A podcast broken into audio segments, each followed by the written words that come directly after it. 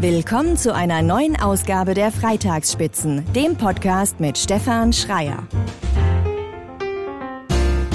Herzlich willkommen zu einer neuen Ausgabe der Freitagsspitzen und gefühlt, wie sollte es anders sein, dreht sich in dieser Ausgabe auch wieder alles rund um mein Sehnsuchtsland und wahrscheinlich das Sehnsuchtsland vieler ähm, Menschen in Deutschland. Es geht um Frankreich.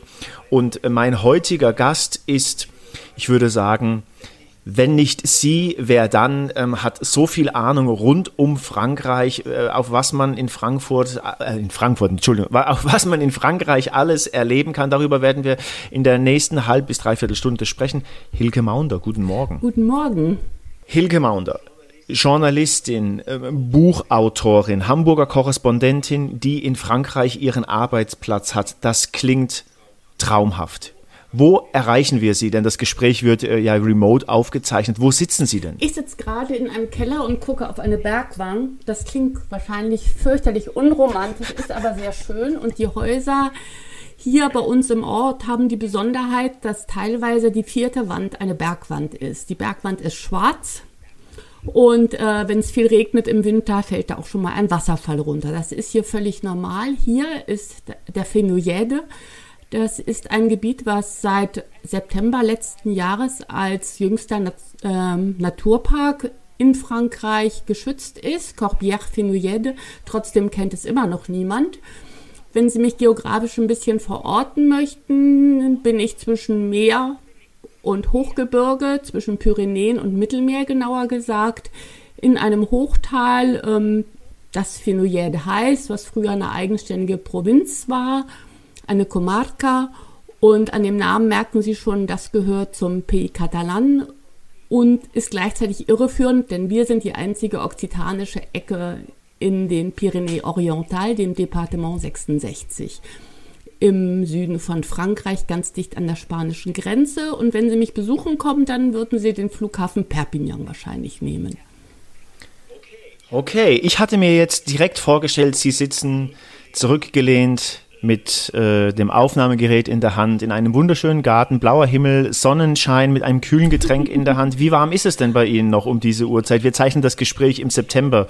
Ähm, ja, auf. wir hatten ähm, gestern einen sehr, sehr intensiven Guss, den ersten seit äh, vier Wochen und wir sind unglaublich glücklich darüber. Die Temperaturen sind von 37 Grad tagsüber runter auf so 20, 21 gegangen, nachts ähm, 11 bis 12 bis 13. Man kann also sehr gut schlafen.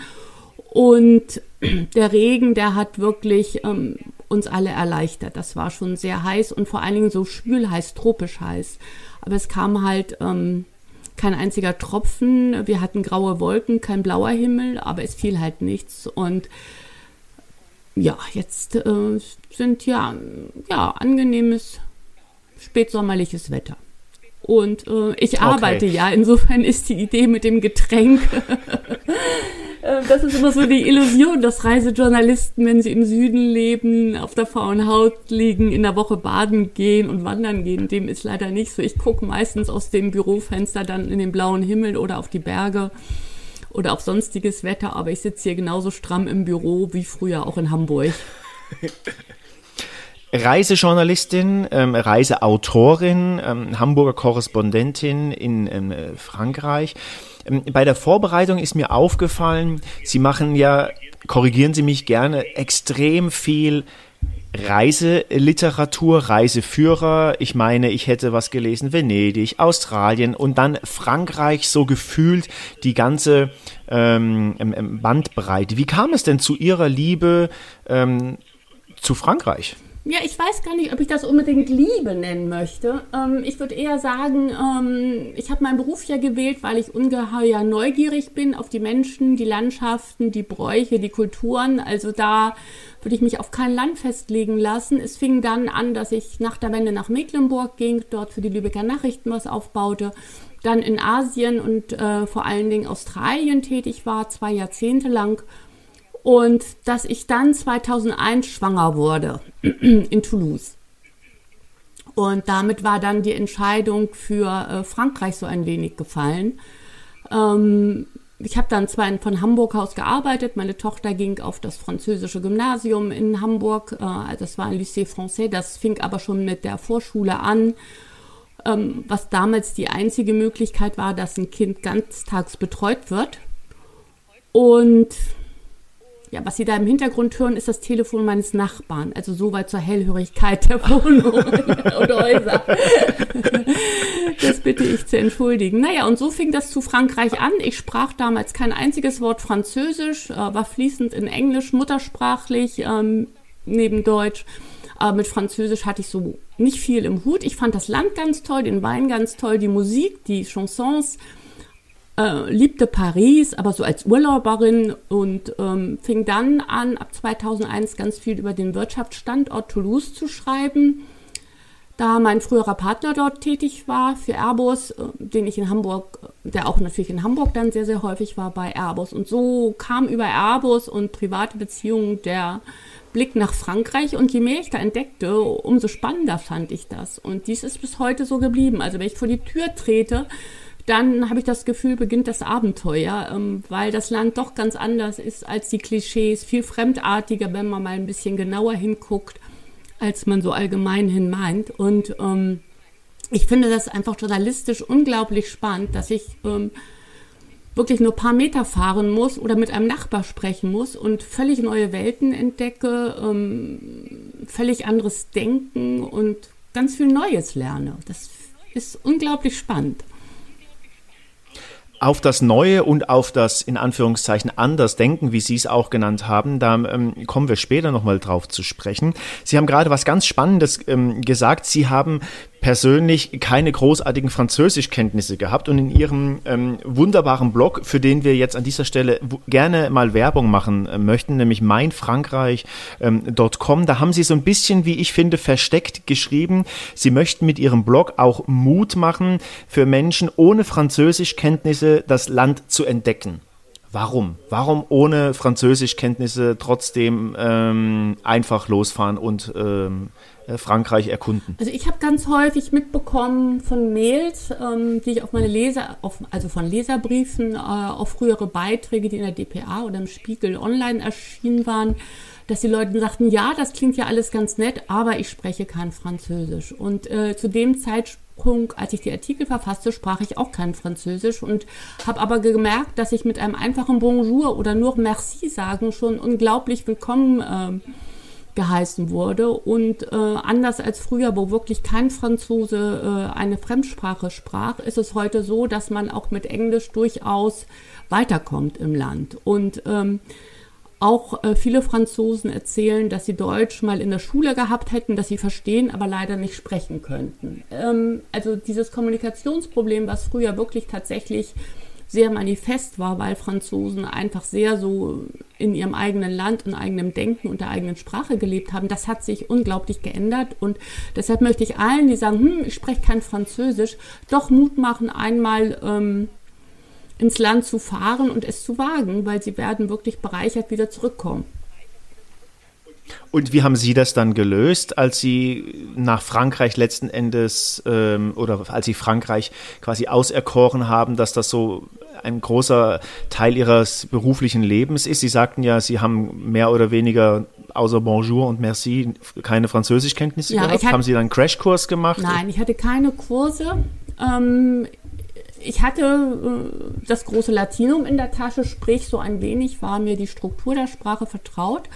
Und ich habe mich einfach konsequent jeden Tag eine halbe Stunde hingesetzt und habe ähm, Grammatik angeguckt. Es gibt ein Buch, das heißt ähm, Becherel, das ist so wie der Duden ähm, vergleichbar und ähm, da gibt es äh, Anleitungen zu Grammatik und typischen Sprachfehlern und mit, mit diesem Monsieur Becherel habe ich mich jede, jeden Abend vorm Einschlafen eine halbe Stunde beschäftigt, bin ins Kino gegangen, habe äh, angefangen, ähm, Zeitschriften zu blättern und dann auch mal hier und da ein Wort zu picken und zu lesen und habe einfach angefangen zu sprechen und habe dann Worte so aus dem Lateinischen so gedacht, die Wurzel, die könnte stimmen, probiere ich mal. Und dann haben einige sehr oft gelacht und haben mich dann verbessert. Und ähm, so habe ich dann im Laufe der Zeit, ich glaube, es waren so zwei Jahre, äh, angefangen, ähm, ja, Französisch zu sprechen. Jetzt ähm, schnatter ich einfach kopflos los, äh, mache total viele Fehler, werde korrigiert und werde äh, in der Sprache immer besser und hatte dann jetzt vor vorletztes Jahr, gleich nach, äh, ja, mitten in der Pandemie war das noch, mal so einen Sprachtest gemacht und habe jetzt dieses C2-Niveau. Also das, das klappt, wenn man da so mit Leidenschaft dabei ist. Äh, es ist unglaublich, wie man wie ein Kind quasi früher die Sprache lernt. Das gelingt. Wunderbar. Ähm, äh, zurück äh, zu Ihrer Tätigkeit als Journalistin ähm, mit dem Schwerpunkt, sagt man eigentlich Reiseliteratur oder ähm, was ist der, der, korrekte Fachbegriff? Ja, ich schreibe Reiseführer und äh, Reisekochbücher, also ähm, kulinarische Führer mit Rezepten und Adressen und Hintergrund zu den Produkten und äh, Porträts von Erzeugern. Und dann schreibe ich so ganz klassische Reiseführer, unter anderem für Dumont oder Bedecker, für den Droste Verlag und für Emons äh, 111 Orte, die man in Toulouse kennen sollte. Dieses Buch habe ich meiner Tochter gewidmet, weil ähm, ja, sie dort quasi gezeugt wurde, aber das geht jetzt zu ins Detail. Aber das, äh, ich habe eine ganz besondere Bindung zu Toulouse und ähm, finde es so schade, dass diese Stadt, ähm, die für mich einige der, eine der schönsten im ganzen Land ist, ähm, so verkannt ist und immer nur so unter Wirtschaftsstandort abgehakt wird. Diese Ville Rose, wie sie auch wird, hat eine wunderschöne Backsteinarchitektur, hat ein spannendes Kulturprogramm, hat hervorragende Gaststätten aller Preisklassen und das ist einfach ein Juwel, was man unglaublich gut zu Fuß oder mit dem Fahrrad auch entdecken kann. Also ich möchte so gerne ein bisschen für die Stadt trommeln. Und wie, wie muss man sich das vorstellen? Wie, ähm, ähm bekommt, wie muss man sich, wenn Sie so, eine, so, einen, so einen Reiseführer äh, quasi schreiben, äh, konzipieren, gehen Sie da auf einen Verlag zu und sagen, ach, ich habe da eine Idee äh, für, ich sage jetzt mal, das Thema, das Thema A, B, C, D oder äh, kommt der Verlag auf Sie zu? Wie muss man sich das vorstellen? Naja, die Verlagshäuser haben äh, eine Planung, die meistens über fünf oder sieben Jahre geht, wo sie schauen, welche äh, Marktsegmente sie besetzen möchten, mit welchen Titeln. Und dann wird man als Autorin entweder angeschrieben oder ähm, man stellt sich selber einmal vor, bei den, ähm, zum Beispiel auf der Frankfurt, äh, Frankfurter Buchmesse oder Leipziger Buchmesse. Also ich habe festgestellt, dass die Mails gerne untergehen, aber dass so ein persönlicher Kontakt dann hilft. Wenn man sich also mal vorgestellt hat, dann ähm, klappt das eigentlich ganz gut. Ähm, ich hatte ja nun ähm, die Bücher erst verfasst, nachdem ich schon 20 Jahre lang publiziert hatte als Korrespondent. Das heißt, ich hatte schon so eine gewisse Grundbekanntheit äh, innerhalb der Reiseautorin. Und da war es dann relativ leicht ähm, bei den Verlagen, wenn man vorbeigegangen ist am Messestand und oder sich mit Ansprechpartnern für die Messe verabredet hatte, ähm, das auch zu vertiefen. Zum Beispiel auch auf der ITB, der Tourismusbörse. Das ist auch ein guter Marktplatz. Das war dann meistens so, dass ich im Mai, äh, im März, wenn dort die Messe war, die Aufträge eingesammelt habe und dann das Jahr über geschrieben habe und recherchiert. Okay, hab. und ist, ist aus dieser Tätigkeit auch die Idee für Ihren Blog Mein Frankreich entstanden? Nein, also der Blog, den gibt es ja seit 2010. Ursprünglich hieß er Bleu Blanc Rouge. Ich musste dann einen kompletten Relaunch machen, weil Marine Le Pen und die Rechtsextremen äh, in Frankreich äh, diese Nationalfarben oder Flaggenfarben äh, politisch besetzt hatten und auch anfingen gezielt zu vermarkten. Und das wollte ich nicht. Ich wollte mich davon klar trennen. Und dann hatte ich 2017 erst ähm, den Blog umbenannt in äh, Mein Frankreich. Der Hintergrund zum Blog oder die Idee war einfach, ähm, ich fand es so schade, dass so viele Infos, die ich in meinen Artikeln nicht unterbringen konnte, äh, Begegnungen mit Menschen, Anekdoten einfach nicht stattfinden konnten, weil schlichtweg der Platz fehlte oder es auch nicht zum Thema passte. Und dann dachte ich mir, ich brauche so eine Art Archiv, was digital ist, da haue ich alles rein. Und ich freue mich, wenn andere das lesen, kommentieren und dann sozusagen im Schwarmwissen es weiter wächst.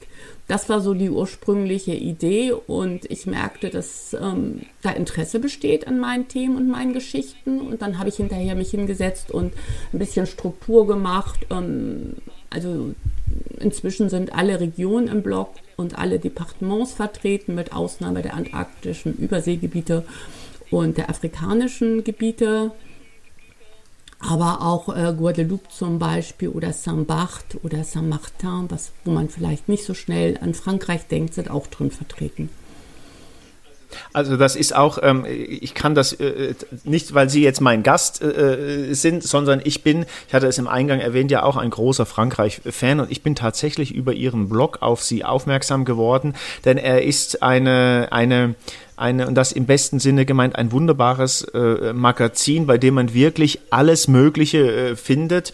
Ähm, für mich immer ganz spannend, es gibt eine Rubrik, den korrekten Namen weiß ich jetzt gerade nicht wieder, wo aber quasi Menschen darüber berichten, wie sie nach Frankreich gekommen sind, wie sie vielleicht dort zu einer Immobilie gekommen sind, etc. Also an alle Menschen da draußen, die zuhören, meinfrankreich.com, ein Blick hinein ähm, lohnt sich auf jeden Fall und sie bieten, ähm, wenn ich richtig informiert bin, auch einen regelmäßigen Newsletter an, so dass man da immer ähm, ja, ich sage mal, ähm, up to date ist. Was mich noch interessieren würde, Sie leben ja so in Anführungszeichen äh, in, in, in, zwei Welten, Deutschland und Frankreich. Ist das eigentlich dann schwer, wenn man aus Frankreich zurück nach Hamburg kommt oder von Hamburg nach Frankreich? Also gibt Gibt es etwas, wo so die, das Herz bei Ihnen einen minimalen Prozentsatz mehr äh, positiver schlägt? Ein Land? Mm. Oder freuen Sie sich auf die Abwechslung? Ich würde das gar nicht so unterscheiden. Also vom Herzen her bin ich Hamburgerin. Ähm, und ähm, dann kommt erstmal groß und lange gar nichts. Nein, das ist jetzt übertrieben gesagt. Aber ich bin Hamburgerin und dann würde ich mich als nächstes als Europäerin ähm, bezeichnen. Und ähm, ich bin in meinem Leben in so vielen Gebieten als Kind schon aufgewachsen, in England und Australien auch, dass ich eigentlich so da zu Hause bin, wo meine Freunde sind. Und dass ähm, das inzwischen so ähm, ja eine globale Lebenswelt geworden ist, dass ich eigentlich so die, die Unterschiede zwar sehe, aber auch einfach annehme, weil ich die Hintergründe kenne. Zum Beispiel Frankreich ist der größte Flächenstaat äh, Europas. Deutschland ist halb so groß, hat aber genauso hat 20 Millionen mehr Einwohner als Frankreich, sprich ist viel, viel stärker urbanisierter, hat weniger diese großen freien Landschaften, die Frankreich noch im Landesinneren besitzt. Mm, und dadurch sind die Länder auch manchmal in der Art und Weise, wie sie funktionieren oder ticken, sehr unterschiedlich. Ähm, angefangen vom Autofahren, das ich in Frankreich deutlich entspannter finde Absolut, wo auch das kann Autobahn, ich unterstreichen. Wenn da Baustellen sind, einfach rechtzeitig runtergeregelt wird und nicht so 50 Meter äh, vor der Baustelle auf einmal das Schild kommt mit 60 und man mit 180 oder 160 oder 130, je nachdem, welche Marke man gerade fährt, auf der Autobahn unterwegs wird. Also da finde ich, werden mir dann die Unterschiede klar und da ich, ach, in Frankreich ist es schöner. Ähm, wenn ich dann in Frankreich die ganzen Überwachungskameras im hinterletzten Dorf sehe, also unser Dorf hat 1800 Einwohner und äh, wir sind jetzt auch ganz stolze äh, Vigio äh, Village, also die mit Video überwachen. da denke ich mir, na ja, das mag ich nur nicht so gerne. Also es geht, es ist, es ist dann eher so, dass mir so thematische Highlights auffallen in Unterschieden, die, ähm, wo ich dann immer merke, ach, es ist doch unterschiedlich, aber sonst, ne. Was glauben Sie, ähm, äh, Frankreich ist ja für, für viele Menschen, für viele äh, Menschen aus Deutschland so ein, so ein Sehnsuchtsort. Mhm. Ähm, was glauben Sie, woher kommt das? Ähm, was ich so gemerkt habe oder was ich denke, ist, dass es einfach an der Art liegt, wie Franzosen auf das Leben blicken. Ähm, dieses Vorurteil laissez-faire, das kann ich nicht bestätigt sehen. Ich habe Franzosen jetzt in den Jahren, wo ich hier bin, als sehr verlässlich und auch sehr hart arbeitend ähm, kennengelernt. Ähm, Ausnahmen natürlich äh, sind in beiden Ländern immer möglich, aber so von der Grundtendenz ähm, wird hart gearbeitet, vielleicht in einer anderen Art und in einem anderen Rhythmus. Aber dann, wenn es äh, wirklich äh, beendet ist, dann haben Freunde und Familie einen ganz großen Raum und ähm, dazu gehört halt die gemeinsame Geselligkeit, das gemeinsame Essen. Äh, und ähm, ich denke, dass so die Grundzufriedenheit mit dem Leben, auch wenn immer Rallye also oder Grenier gemacht wird, also geschimpft und gemeckert wird, aber dass äh, letztendlich so dieses Streben nach dem kleinen persönlichen Glück ähm, in eine Lebensart gemündet ist, die einfach ähm, ja gut tut, die sich, ähm, man kommt an und fühlt sich wohl. Und ich glaube, dass das so eine der großen Faszinationen ist, neben den grandiosen Bauwerken und den Landschaften und ähm, den ganzen intellektuellen Dingen und äh, sportlichen, die man hier machen kann. Aber ich glaube, dieses, dieses Ankommen und sich wohlfühlen, das haben die Franzosen wirklich perfektioniert. Wie, wie ist das denn als, ähm, ja, ich mag diesen Begriff eigentlich nicht so, aber ich versuche das ein bisschen zuzuspitzen. Ähm, ähm, ähm wie ist das als Deutsche, als Deutscher in, ähm, in, in, Frankreich? Hatten Sie es leicht, äh, quasi anzu, ähm, anzukommen oder war es dann doch mit ein paar Hürden verbunden? Ähm, ich erzähle vielleicht, ich beantworte das vielleicht mit einer, mit einem Blick in die Geschichte unseres Dorfes. In unserem Dorf hat sich der Berliner Maler Otto Freundlich äh, vor den Nazis versteckt und er wurde dann von einem Winzer ähm, denunziert äh, und äh, starb dann im KZ. Ähm, als dann die Corona-Krise hier war und wir das ganz strenge Ausgangsverbot hatten, wo wir nur einen Kilometer und nur eine Stunde ähm, max am Tag raus durften im ersten Lockdown, war es also so, dass es sogenannte Korbos gab, also Spitzel, die dann Nachbarn denunziert hatten. Ich war davon nicht betroffen, aber das äh, passierte.